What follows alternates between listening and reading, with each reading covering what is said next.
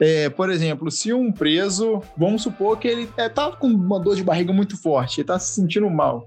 Falar, tá não tô aguentando, preciso ir pro médico. Ele chega em algum hospital, ele precisa pegar fila igual normalmente acontece com nós civis, comigo, né, que sou civil, é, ou ele tem, tem prioridade e passa na frente de todo mundo? Cara, essa é uma questão até que você levantou e até é legal de se tá falando. Essa questão de passar na frente, quem não trabalha é, é, com, com segurança pública tem essa impressão de que o preço está levando vantagem, né? Sim. Está levando vantagem sobre a população que está ali há mais tempo esperando. O que acontece? Quando o preso é, solicita-se a escolta para o preso, é, quando ele está ali precisando, passando mal, e a gente leva ele ao hospital, aquele momento ali é o momento mais crítico que tem para a segurança pública, para a segurança em geral de nossos policiais penais é, da população né? que está ali, da, é, da, população que está ali presente, esperando. Então, é com, com, aquele é um momento muito crítico. Crítico que eu falo no sentido de, de, tentativa, de um resgate, de alguma coisa nesse sentido.